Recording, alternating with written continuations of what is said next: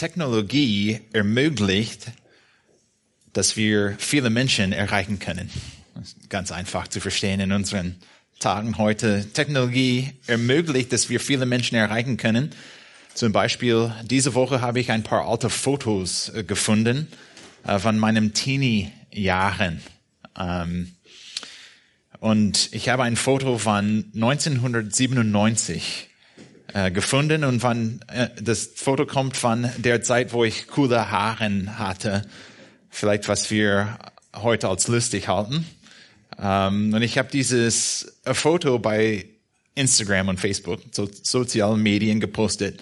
Und einige Freundinnen von dieser Zeit, 1997, als ich nur Teenie war, vor über 20 Jahren haben wir, haben mir etwas geschrieben. Und das finde ich toll, Menschen einfach, so einfach zu erreichen mit einem Foto.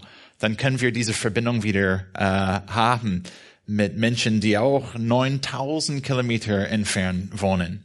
Ist schön, was wir mit der Technologie erledigen können, aber als ich an meine Erfahrung mit sozialen Medien gedacht habe, ist etwas mir aufgefallen.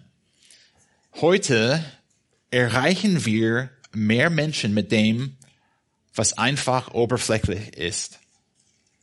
Aber oft weniger Menschen mit dem, was wichtig ist. Es ist so einfach heute etwas schnell ein Foto zu machen, etwas zu posten, etwas zu schreiben. Und wir verbreiten diese Sachen durch die ganze Welt mit dem Internet. Und es ist so einfach für uns, viele Menschen zu erreichen mit etwas, das tatsächlich nicht wichtig ist. Aber was ich auch merke in meinem Leben und in unserer Zeit, es ist, es passiert wenig, dass wir viele Menschen mit etwas Wichtiges erreichen. Und dieser Kreis, äh, wenn es um etwas Wichtiges geht, und natürlich hier in der Gemeinde reden wir von der Bibel, reden wir von Gott, reden wir vom Evangelium.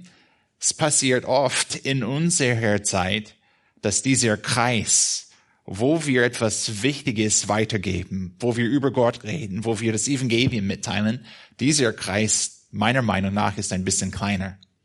Wir denken, oh, schön, wir haben viele Menschen erreicht hier auf der Welt, wir haben Kontakt, wir haben Verbindung mit vielen, aber einfach mit dem, was nicht besonders wichtig ist.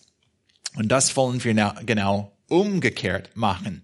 Nicht wahr? Wir möchten mehr Menschen erreichen mit dem, was wichtig ist, was tief ist, was bedeutungsvoll ist mit dem Evangelium. Und wir können verstehen, warum es so ist, warum wir weniger Menschen mit dem Evangelium erreichen oder helfen. Es ist einfach für uns eine Gewohnheit aufzubauen. Und ich rede auch von mir selbst. Ich möchte uns nicht niederschlagen mit diesen Ideen.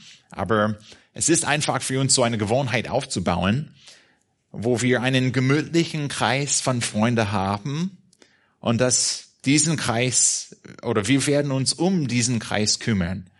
Äh, wir haben diese, dieses Netzwerks. Wir haben ein paar Freunde, was auch gut ist. Ich meine nicht schlecht, schlechtes gegen diese Idee, dass wir einen Kreis von Freunden haben und es ist einfach für uns, vielleicht beim Hauskreis, einfach Zeit mit denen zu verbringen. Und Hauskreis ist gut. Ich sage nichts Schlechtes gegen den Hauskreis. Das ist etwas Gutes, eine gute, tiefe, erbauende Beziehung in der Gemeinde zu haben und ein paar davon aufzubauen, wo du mit anderen über die Freuden, die du hast und über die Herausforderungen, die du hast, reden könntest, wo du Rat holen könntest und wo du Rat, wo du Rat geben könntest. Gott möchte aber nicht, dass wir so einfach dieser Gewohnheit folgen in einer Weise, wo wir den Kreis schließen.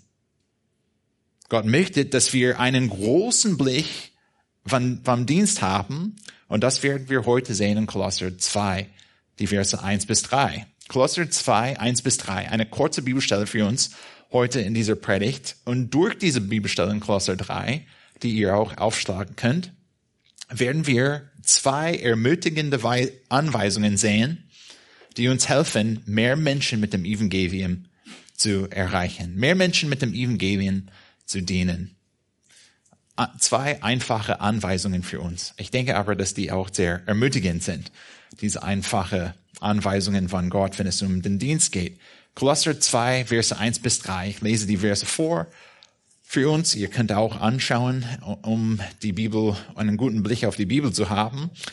Paulus hat geschrieben in Kolosser 2 ab Vers 1, ich will aber, dass ihr wisst, welch großen Kampf ich habe um euch und um die in Laodicea und um alle, die mich nicht von Angesicht gesehen haben, damit ihre Herzen ermutigt werden, in Liebe zusammengeschlossen und mit voller Gewissheit im Verständnis bereichert werden zur Erkenntnis des Geheimnisses Gottes, des Vaters und des Christus, in welchem alle Schätze der Weisheit und der Erkenntnis verborgen sind.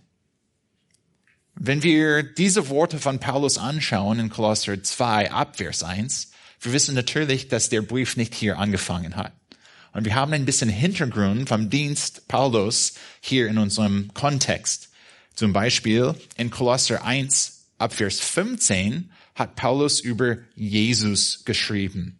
Und er zeigt einfach, dass Jesus etwas Wunderbares ist. Zum Beispiel, wenn ich Kolosser 1, 15 vorlese, sehen wir, dieser Jesus ist das Ebenbild des unsichtbaren Gottes der Erstgeborene, der über aller Schöpfung ist. Denn in ihm ist alles erschaffen worden. Oh, was für einen großen Blick von Jesus hat Paulus. Er ist voll begeistert von Jesus. Und dann in Vers 18 hat Paulus für uns geschrieben, dieser Jesus, er ist das Haupt des Leibes der Gemeinde.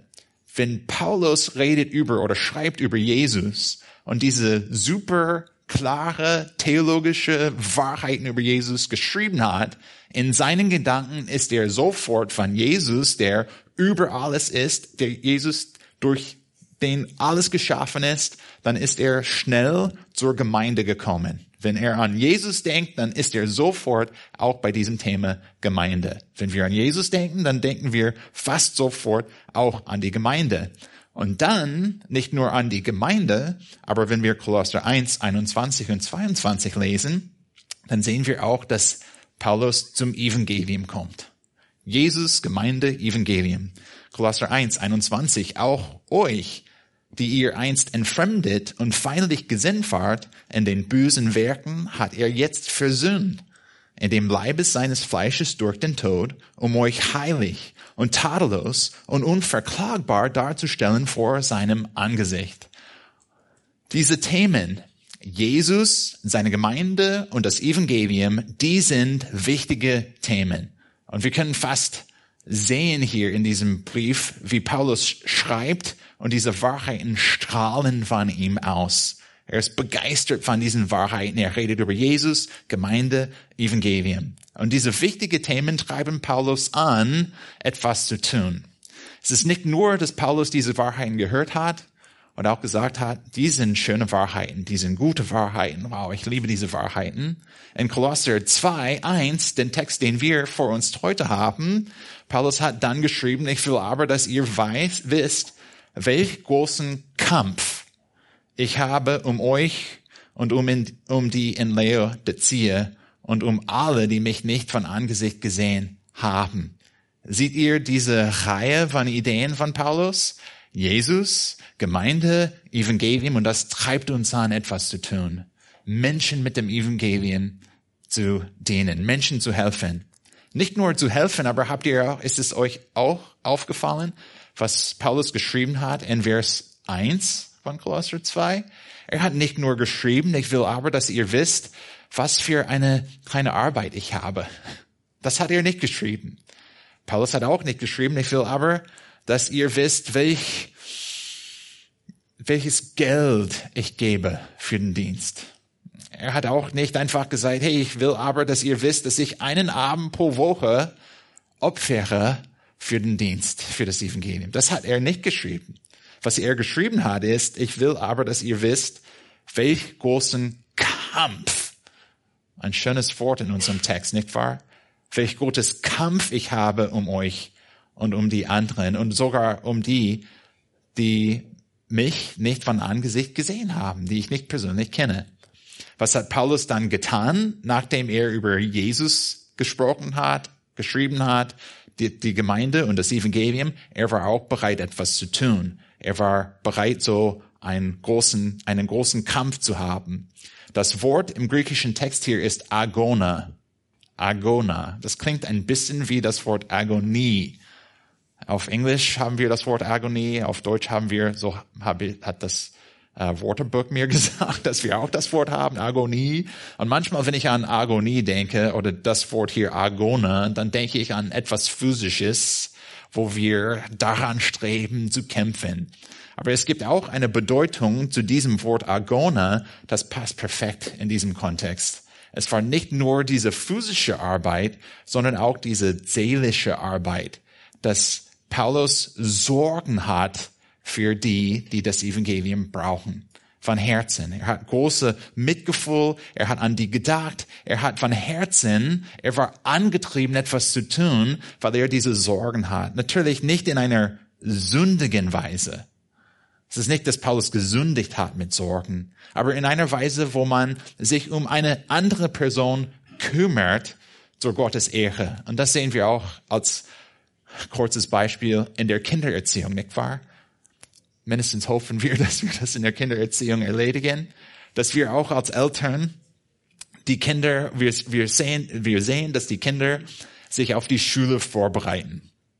Und Schulmappe und die haben Rucksack und Brotbox, die haben alle die wichtige Sachen für die Schule. Und wir als Eltern, wir sorgen nicht in einer sündigen Weise. Es ist nicht, dass wir uns fürchten oder dass wir Angst haben, aber wir stellen ein paar Fragen. Hey, hast du deine Hausauf hast du dein Hausaufgabenheft ähm, geprüft? Sind alle Hausaufgaben fertig? Hast du deinen Brotbox? Hast du etwas zu essen? Eine Frühstückspause, auch die Mittagessen und die. Wenn ich mein Brotbox packen würde, dann viele andere Snacks dazu. Äh, dann können wir auch die Frage stellen, wie viele Stunden hast du heute? Wann soll ich erwarten, dass du nach Hause kommst? Wir stellen diese Fragen, warum, als Eltern. Weil wir um unseren Kinder sorgen, kümmern. Nicht in einer sündigen Weise. Wir haben einfach viel Interesse an die Kinder. Wir möchten, dass es denen gut geht. Und das ist, was wir auch in unserem Text haben von Paulus. Wir reden von Jesus, die Gemeinde, das Evangelium und das treibt uns an, diese gute Sorgen für anderen zu haben. Einfach daran zu streben, sicher zu sein, dass viele dieses, diese frohe Botschaft haben, die wir bekommen haben. Und wenn ich viele sage, dann können wir auch die Frage stellen in unserem Kontext, für wen hat Paulus das getan? Für wen in unserem Text? Und er hat einiges geschrieben hier. Ich, mich, ich will aber, dass ihr wisst, welch großen Kampf ich habe um euch, und wir lesen hier von Kolosser, und das heißt die Gläubigen in Kolosse, aber dann hat er auch geschrieben, und, nicht nur die in Kolosse, sondern und um die in Laodicea, einen anderen Ort in der Nähe, und hat er geschrieben, hier in unserem Text, und um alle. Das ist ein schönes Wort. Habe ich paar Mal gestellt in der Eckstein-Gemeinde. Was bedeutet alle? Ein paar, mehr als zwei, mehr als eins. Eigentlich viele hat er im Blick hier, die mich nicht von Angesicht gesehen haben. Das ist auch interessant, nicht wahr? Und ich verstehe manchmal, wir lesen schnell durch und wir denken, oh ja, schön, dass er das gemacht hat. Aber die, die Bedeutung ist riesig hier in diesem Text. Wenn wir an das Wort Agone denken, diese Sorgen, gute biblische Sorgen, die wir für anderen haben, und auch wenn wir so ein Beispiel von der Kindererziehung geben, von der Familie, dann denken wir, ja, natürlich, wir werden solche Sorgen haben für die, die innerhalb unseres Kreises sind, für die, die ganz nah sind, für unsere Familie und enge Freunde. Dann werden wir solche Sorgen haben. Aber Paulus hat hier geschrieben, um alle, die mich nicht von Angesicht gesehen haben. Es ist eine Sache, wenn wir für unsere engste Freunde kämpfen. Es ist etwas anderes, wenn wir dann solche Sorgen für die haben, die wir nicht persönlich kennengelernt haben. Und das ist genau das Herz, das Jesus hat. Erinnert ihr euch für die Ecksteiner und die Besucher, die hier waren, als wir durch Markus Evangelium gepredigt haben? Und ich verstehe. Wie lange haben wir Markus gepredigt? Äh, zehn Jahre. Die Eckstein-Gemeinde ist nur sechs Jahre alt, fast, aber seit die Ewigkeit her haben wir Markus Evangelium gepredigt. Und ich sage Markus 6 und wir denken, wow, 1997 vielleicht. Ja, ich habe bei Facebook gesehen, dass wir äh, Markus gepredigt haben. Aber in Markus 6, wir haben eine schöne äh, Bibelstelle in Vers 34. Ihr könnt auch aufschlagen, wenn ihr etwas zu tun braucht. Äh, Markus 6, 34. Und in diesem Kontext von Markus 6 ähm, hat, hat Jesus äh, viel gedient. Jesus hat viel gedient. Er war auch mit seinen Jüngern und er hat die ausgesandt, um zu dienen. Die haben verschiedene Sachen getan. Die haben gedient, die haben das, die haben Jesus gepredigt, die haben viel zu tun gehabt, die waren beschäftigt. Und nach diesem Dienst, nach dieser Zeit im Dienst, Jesus hat auch gesagt, Jungs, wir brauchen eine Pause. Ähm, die waren müde, die haben Hunger gehabt. Und Jesus hat gesagt, dass sie einfach mit dem Boot wegkommen sollten, um eine Pause zu gönnen.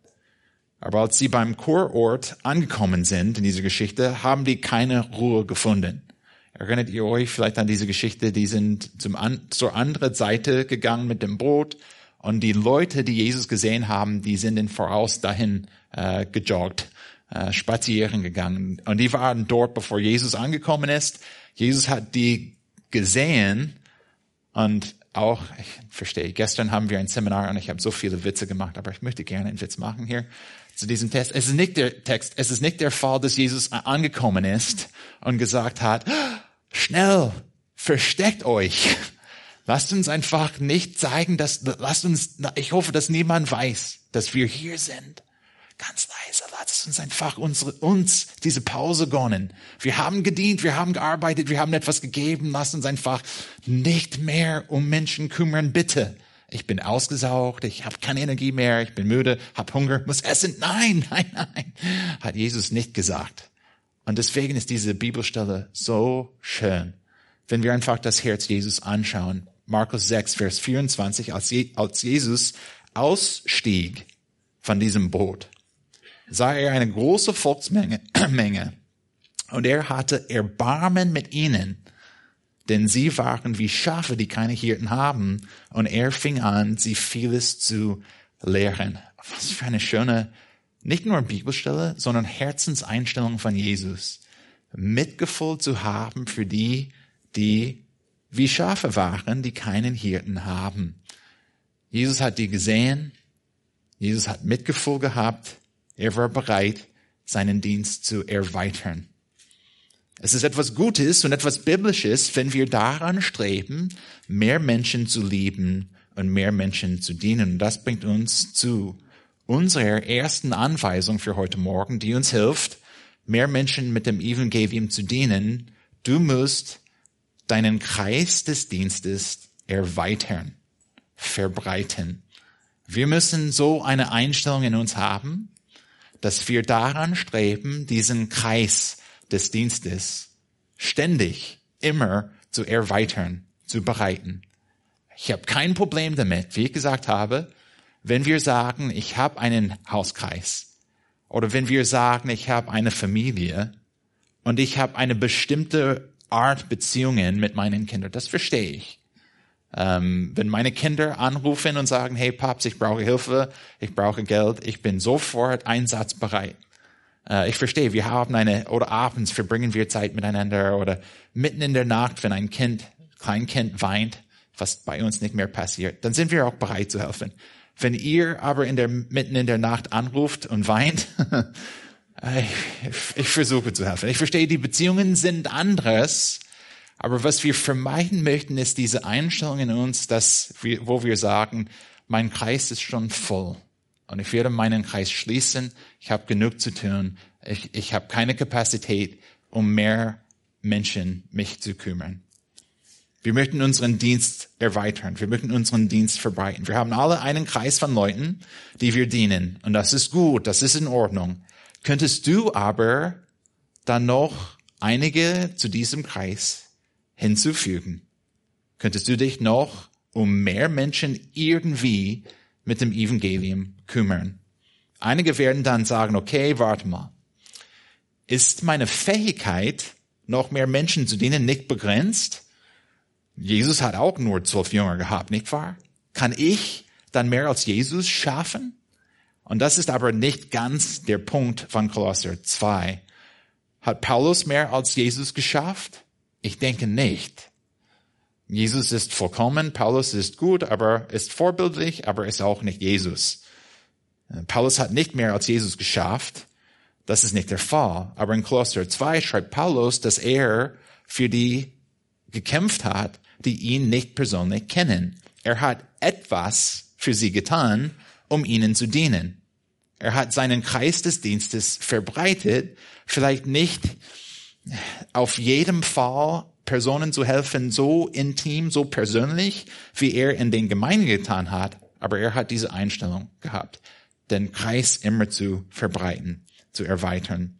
Es war höchstwahrscheinlich nicht der Fall, dass Paulus dann die alle, die er nicht kennengelernt hat, zum Abendbrot eingeladen hat. Ich denke nicht, dass er das getan hat. Ist das klar? Und das ist in Ordnung. Ich schaffe auch es nicht, 100 Leuten zu mir einzuladen. Aber wir möchten nicht argumentieren, dass wenn wir 100 zu uns nicht in einem Jahr einladen könnten, dass wir anderen überhaupt nicht dienen. Das wäre dann nicht biblisch. Wir möchten beides. Wir möchten die einladen, die wir persönlich kennenlernen, die wir persönlich erreichen können. Wir möchten gastfreundlich sein, Gastfreundschaft üben. Wir möchten beim Hauskreis sein. Wir möchten den guten Austausch genießen. Und wir streben daran, diesen Kreis des Dienstes zu verbreiten. Wir hören nicht auf, wenn wir einem kleinen Kreis von Menschen helfen, das Evangelium zu ähm, wir, wir hören nicht auf, mehr und mehr zu helfen, das Evangelium zu hören. Wir möchten diese biblische Einstellung haben, wo wir in diesem Leben um noch mehr Menschen mit dem Evangelium kümmern. Und von einerseits möchte ich euch als Eckstein-Gemeinde bestätigen und etwas Gutes sagen über die Eckstein-Gemeinde für eure Unterstützung des Dienstes in der Ukraine. Ihr habt gehört, was für Note, Nöte sie dort haben. Ihr habt auch gehört, wie die Gemeinden dort nicht nur mit den normalen Bedürfnissen des Lebens helfen, aber auch mit dem Evangelium. Wir haben von Christian gutes Zeugnis gehört. Wir haben andere, ein paar Updates gehört. Wir haben auch einiges gelesen. Die verkündigen das Evangelium dort und die rüsten die Geschwister im Herrn zu. Die haben eine tolle, die leisten eine tolle Arbeit dort. Zweitens, ich möchte uns ermutigen als Eckstein-Gemeinde, weiterhin unseren Dienst zu erweitern. Wie können wir noch mehr und mehr Menschen mit dem Evangelium erreichen? Mit dem Evangelium dienen. Das können wir tun, indem wir von Herzen einladend und begrüßend sind, immer die Bereitschaft haben, neuen Menschen in die Gemeinde zu begrüßen.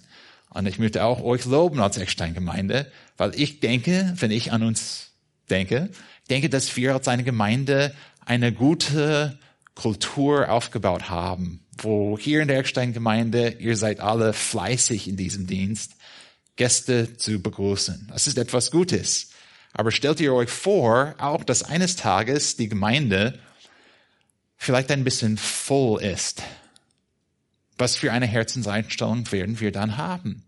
Werden wir als Eckstein-Gemeinde zu einem Punkt kommen, wo wir eines Tages Vielleicht seid nah, wenn ich euch anschaue heute Morgen und sehe, dass die meisten Stühle besetzt sind.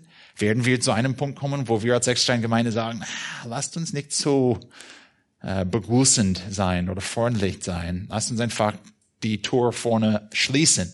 Wir möchten, dass keine andere uns besuchen. Wir haben keinen Platz mehr.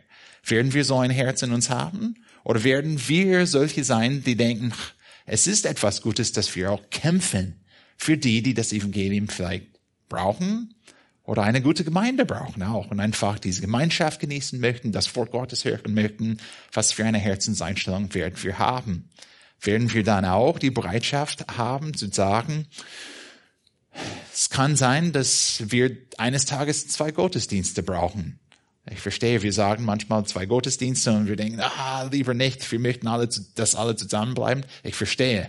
Ich möchte, dass wir auch alle zusammenbleiben könnten, aber wenn es nicht möglich ist, werden wir dann eine Herzenseinstellung in uns haben, wo wir sagen, es tut uns leid, aber wir können, wir können euch da draußen nicht helfen, keine mehr. Oder haben wir in uns diese Herzenseinstellung, wo wir sagen, wir möchten mehr und mehr mit dem Evangelium erreichen. Wir möchten Menschen helfen. Wir möchten, dass wir unseren Dienst erweitern.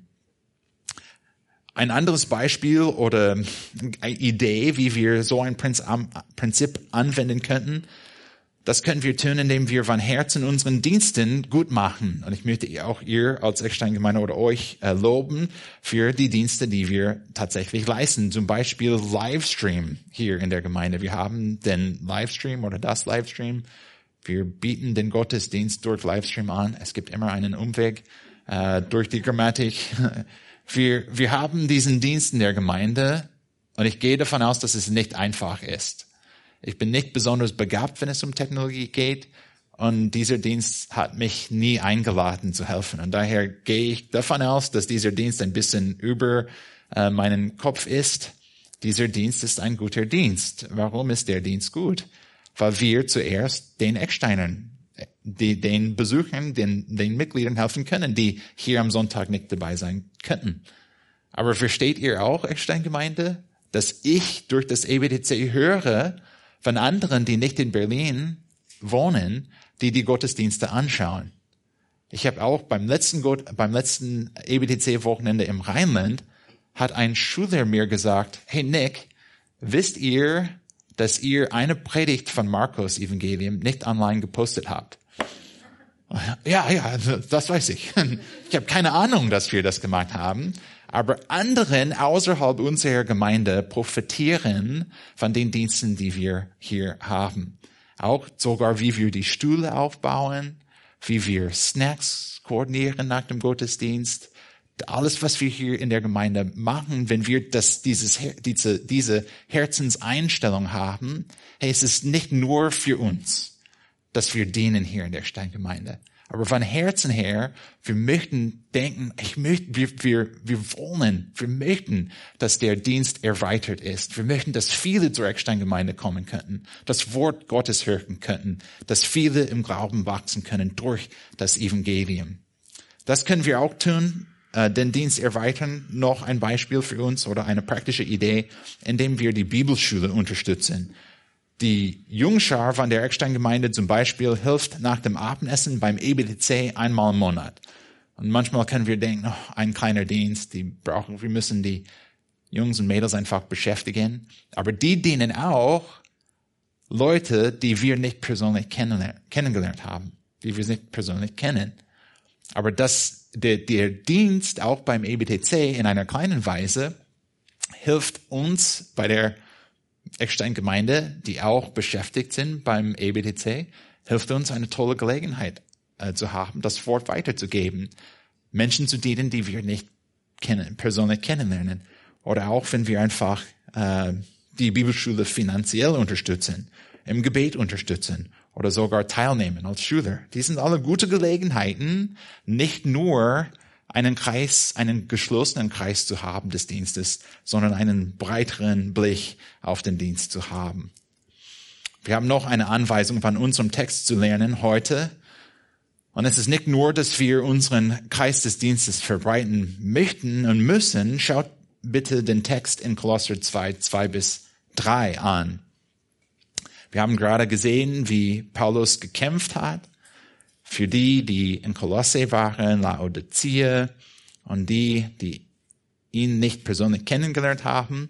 Und dann hat er einen Grund dafür gegeben, ab Vers 2, damit ihre, die, denen er dient, damit ihre Herzen ermutigt werden, in Liebe zusammengeschlossen und mit voller Gewissheit im Verständnis bereichert werden zur Erkenntnis des Geheimnisses Gottes, des Vaters und des Christus, an welchem alle Schätze der Weisheit und der Erkenntnis verborgen sind. Habt ihr in diesem Text gesehen, in diesen zwei Versen, gesehen, was für eine scharfe Vision Paulus hat für seinen Dienst an anderen gehabt? Ganz gezielt war seine Vision. Herzen ermutigt werden, hat er geschrieben, in Liebe zusammengeschlossen, mit voller Gewissheit im Verständnis bereichert werden, dass sie im Glauben wachsen, dass sie verstehen mehr und mehr und mehr, wer Gott ist und was er geschrieben hat. zur Erkenntnis des Geheimnisses Gottes. Sprich hier das Evangelium, nichts etwas Mystisches oder äh, das wir mh, hm, als komisch halten. Einfach, dass sie das Evangelium verstehen. Es ist nicht nur, dass er etwas getan hat, um denen mit Essen und Medikament zu helfen. Und ich rede nichts Schlechtes über so einen Dienst. Essen zu geben, Medikament zu geben, die sind gute Dienste. Der Dienst ist auch die, die sind auch gute Dienste. Aber Paulus, der Dienst von Paulus hier, war viel schärfer, gezielter, als Menschen nur mit Versorgung zu helfen. Er hat spezifische Ziele, Menschen mit dem Evangelium zu helfen. Und das bringt uns zu unserer zweiten Anweisung, die uns hilft, mehr Menschen mit dem Evangelium zu dienen. Punkt zwei, Du musst deine Fürsorge für andere schärfen. Wir müssen als eine Gemeinde unsere Fürsorge für andere schärfen. Wir möchten gezielte, eine gezielte Vision für unsere Vor Fürsorge haben, was wir tun im Dienst. Wir können Gott ehren, 100 Prozent, indem wir uns mehr und mehr um Menschen kümmern, besonders mit einer Vision, die scharf ist, eine Vision, Menschen mit der großen Not des Lebens zu helfen, eine wiederhergestellte Beziehung mit Gott durch Jesus Christus zu haben. Das Evangelium ist sehr interessant, nicht wahr? Wir reden oft über das Evangelium hier in der Eckstein Gemeinde. Und das ist auch ganz gezielt. Und das Evangelium ist die frohe Botschaft, die wir haben. Und das Evangelium ist eine Botschaft, die von einerseits einfach ist. Eine Illustration, die ich manchmal nütze, ist das Kinderlied Jesus liebt mich. Auch wenn die tiefste Theologie, die wir kennen, ist einfach Jesus liebt mich. Die, die ist eine einfache Theologie, aber die ist eine riesige, tiefe Theologie. Das Evangelium ist von einerseits sehr einfach, wenn wir auch einfach sagen, Jesus liebt mich, liebt mich ähm, ist, ist etwas Einfaches. Hier ist auch ein Beispiel. Könnt ihr Lukas 23 aufschlagen? Ihr braucht wieder etwas zu tun in dieser Predigt. Lukas 23, fast am Ende des ähm, Buches von Lukas in Kapitel 23 ab Vers 39. Lukas 23, Vers 39. Und ihr kennt diese Geschichte äh, sehr gut. Wir sind am Ende ähm, des Lebens Jesu. Und er ist gekreuzigt hier in unserem Kontext. Und einer der gehängten Übeltäter neben Jesus lästerte ihn und sprach, bist du der Christus? So rette dich selbst und uns. Vers 40. Und ihr kennt diese Geschichte. Der andere aber antwortete, tadelte ihn und sprach, fürchtest du auch, auch, fürchtest auch du Gott nicht? da du doch in dem gleichen Gericht bist und wir gerechterweise, denn wir empfangen, was unsere Taten wert sind. Dieser, als er Jesus angeschaut hat, dieser aber hat nichts Unrechtes getan.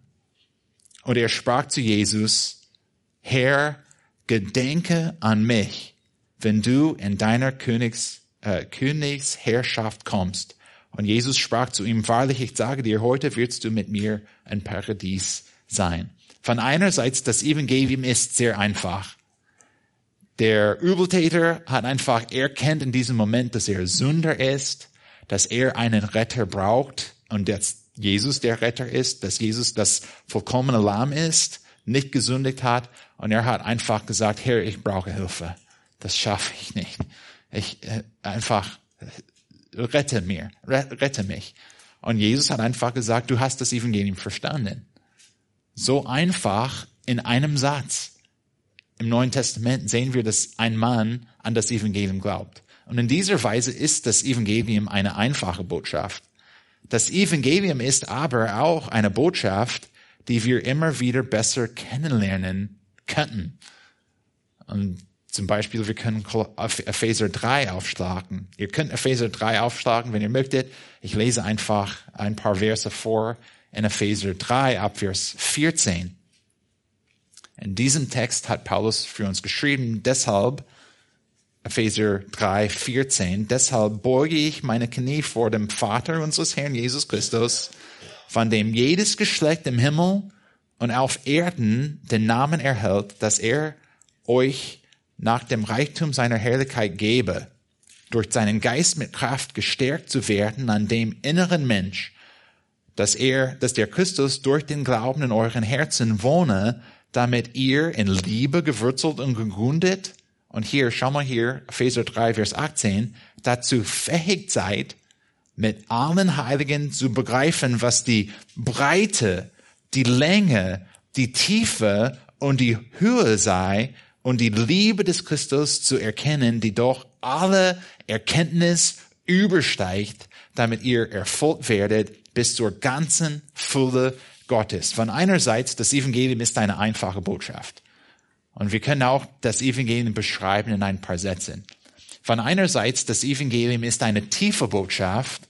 Wenn wir die Liebe Gottes und die Tiefe dieser Liebe verstehen möchten, brauchen wir einfach die Ewigkeit, an das Evangelium nachzudenken. Und das werden wir auch tun im Himmel mit Jesus. Wir werden einfach ihn anschauen und erstaunen, dass der Lamm Gottes, der Sohn Gottes für uns Sünder gestorben ist. Das ist das Evangelium. Wir können viel Zeit verbringen, um an das Evangelium zu denken.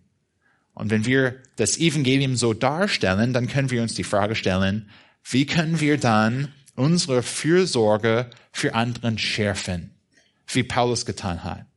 Wie können wir das tun? Nicht nur, dass wir Menschen dienen, was gut ist, mit Essen. Ich, und ich rede nichts Schlechtes gegen so einen Dienst. Ist ein guter Dienst. Wir können Gott ehren durch so einen Dienst. Wir können auch Gott ehren, indem wir Medikament geben. Oder wenn wir die normale Bedürfnisse des Lebens in diesen Weisen helfen. Ist 100% in Ordnung. Ich habe nichts dagegen. Aber es gibt noch mehr zu tun im Reich Gottes. Vielleicht müssen wir daran streben und vielleicht müsst du daran streben, mehr an das ewige Leben nachzusinnen, damit wir auch in unseren Diensten das Evangelium mit reinbringen. Wir haben die Gewohnheit, und ich sage wir, aber ich meine ich auch, wir haben die Gewohnheit, uns mit dem, was vor unseren Augen ist, zu beschäftigen. Nicht wahr? Es, es ist es ist nicht, ist es nicht der Fall bei dir, dass du dich beschäftigst mit dem, was brennt jetzt, was, was Eil hat heute. Äh, die Arbeit brennt. Etwas bei der Arbeit. Oder mindestens die Rechnungen brennen zu Hause und daher beschäftigen wir uns mit der Arbeit. Montagmorgen bis Freitag, wir sind bereit zu arbeiten, wir brauchen das Geld, wir beschäftigen uns mit der, mit der Arbeit. Es ist vor uns, vor den Augen. Oder manchmal das Waschbecken ist verstopft und daher beschäftigen wir uns mit dem Waschbecken. Das Auto geht kaputt. Oh, oh, und dann denken wir, heute ist Sonntag, Gemeinde.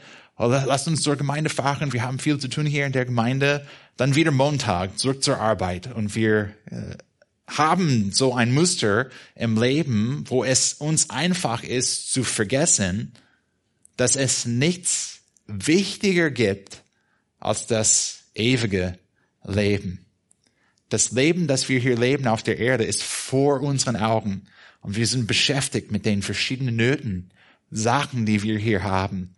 Aber wir müssen nicht vergessen, dass das ewige Leben viel wichtiger ist als alle diese Sachen, die uns beschäftigen. Wir müssen oft, uns oft daran erinnern, dass unser Geld und Besitz, die werden nicht mit uns in den Himmel kommen. Es ist unmöglich. Die werden alle Sachen, alle tolle Sachen haben und wir können tolle Sachen haben und genießen. 1. 1. Äh, Timotheus 6, 17, eine Predigt für einen, einen anderen Tag. Es ist in Ordnung, dass wir etwas Schönes genießen. Gott hat uns die gegeben, damit wir die genießen zu seiner Ehre. Ich habe nichts gegen etwas Schönes. Ähm, ist in Ordnung. Aber wir müssen vielleicht uns daran erinnern, dass diese schönen Sachen, die Gott uns gegeben hat, die werden nicht mit uns kommen. Die werden nicht in den Himmel kommen. Die werden alle hier sein. Kleidung, die wir haben, neueste Handy, Computer, Autos, Flugzeuge, Privatjet, was auch immer du besitzt, wird hier auf der Erde bleiben. Kommt nicht mit. Es gibt eine schöne Bibelstelle, ihr müsst nicht aufschlagen, ich lese ziemlich kurz vor in Matthäus 16. Verse 24 bis 26. Ihr kennt auch diese Bibelstelle. Jesus sprach zu seinen Jüngern, wenn jemand mir nachkommen will, Matthäus 16, ab Vers 24, wenn jemand mir nachkommen will, so verleugne er sich selbst und nehme sein Kreuz auf sich und folge mir nach. Denn wer sein Leben retten will, der wird es verlieren. Wer aber sein Leben verliert um meinetwillen, der wird es finden. Und hier ist der Punkt in Vers 26. Denn was hilft es dem Menschen, wenn er die ganze Welt gewinnt, aber sein Leben verliert? Oder was kann der Mensch als Lösegeld für sein Leben geben? Ich möchte, dass ihr mich gut versteht auch. Wenn wir Essen geben, Kleidung geben, Medikament geben, Geld geben, das ist alles gut. Das ist nicht schlecht. Aber wir möchten unseren Dienst erweitern, indem wir mehr Menschen erreichen. Mit wem? Oder mit welchem Werkzeug? Was, was, wozu werden wir mehr Menschen erreichen? Nur um die Welt zu gewinnen? Oder haben wir etwas Besseres, etwas Schärferes, eine Vision, die schärfer ist, eine Vision, die gezielter ist, eine Vision für das Evangelium? Dass wir nicht nur um menschliche oder weltliche Sachen ähm, uns kümmern, dass wir nicht nur Menschen mit den weltlichen Sachen helfen, was auch gut ist, sondern dass wir auch Menschen mit dem Evangelium helfen. Nur Menschen, die an das Evangelium glauben und auch die Schätze, die wir im Himmel sammeln, sprich, wenn wir Gott hier in dieser Welt mit seinem Evangelium dienen, die Sachen werden mit uns in den Himmel kommen. Und das ist genau, was Paulus äh, geschrieben hat hier in Vers 3 in Kolosser 2. Das ist genau das Herz Paulus. Er hat geschrieben, dass er das Ziel hat, dass viele zur Erkenntnis des Geheimnisses Gottes, das Evangelium, des Vaters und des Christus. Und dann hat er geschrieben Vers 3, in welchem alle Schätze der Weisheit und der Erkenntnis verborgen sind. Wenn wir dann von dieser Wahrheit begeistert sind, dann werden wir unsere Fürsorge für anderen schärfen. Nicht nur das, nicht nur zu helfen in allgemeinen Weisen, aber dass wir daran streben, Menschen mit dem Evangelium zu helfen. Dass wir diese Sorgen für anderen haben, dass sie tatsächlich die Liebe Gottes verstehen und dass sie tatsächlich eine gute, gesunde Beziehung mit dem Herrn Jesus haben. Wenn wir aber träge in unserem Leben sind mit dieser wichtigen Wahrheiten, dann werden wir keine schärfe Vision haben für den Dienst an, für, für, an anderen. Wir werden einfach denken, na, na, ist nicht so wichtig. Das ewige Leben, ja, ist wichtig, aber wir sind beschäftigt mit anderen Sachen. Dann werden wir nur allgemein helfen. Was auch nicht immer sch schlecht ist, das habe ich nicht gesagt. Aber Menschen brauchen das Evangelium, die brauchen ewiges Leben. In unserem Text heute haben wir zwei ermutigende Anweisungen gesehen, die uns helfen, mehr Menschen mit dem Evangelium zu dienen. Du musst deinen Kreis des Dienstes erweitern und diese Herzenseinstellung haben, dass wir immer daran streben, mehr und mehr und mehr Menschen zu helfen. Und du musst deinen, deine Fürsorge für anderen schärfen, nicht nur allgemein zu helfen, sondern ganz gezielt, dass wir versuchen, Menschen zu helfen mit dem Evangelium. Könnt ihr dann eine feste Entscheidung treffen, sogar in dieser nächsten Woche diese Anweisungen anzufinden? Himmlischer Vater, wir möchten dir danken, dass du uns geholfen hast, an das Evangelium zu glauben. Eine Botschaft, die von einerseits super einfach ist und auch von einerseits eine Botschaft, die sehr, sehr tief ist. Und Herr, wir möchten so ein Herz in uns haben, wo wir nicht so müde sind, dass wir äh, mehr Menschen nicht helfen möchten. Herr, wir möchten keine geschlossene Gemeinde sein. Wir möchten daran streben, dass viele geholfen werden. Und nicht nur in allgemeinen Weisen, Herr, wir möchten, dass viele Menschen zu Glauben kommen. Ich denke an die 3,5 Millionen, die hier in Berlin wohnen und fast 250.000 wohnen äh, in diesem Kreis hier in Friedrichshain und Mitte. Herr, wir beten, dass du sehr gnädig bist, dass als wir und anderen das Evangelium verkündigen. Herr, bringt viele Menschen zu dir. Wir möchten sehen, dass viele errettet sind und wir möchten auch sehen, dass die, die errettet sind, im Glauben wachsen zur Reife hin, damit du durch Menschen geehrt bist. Amen.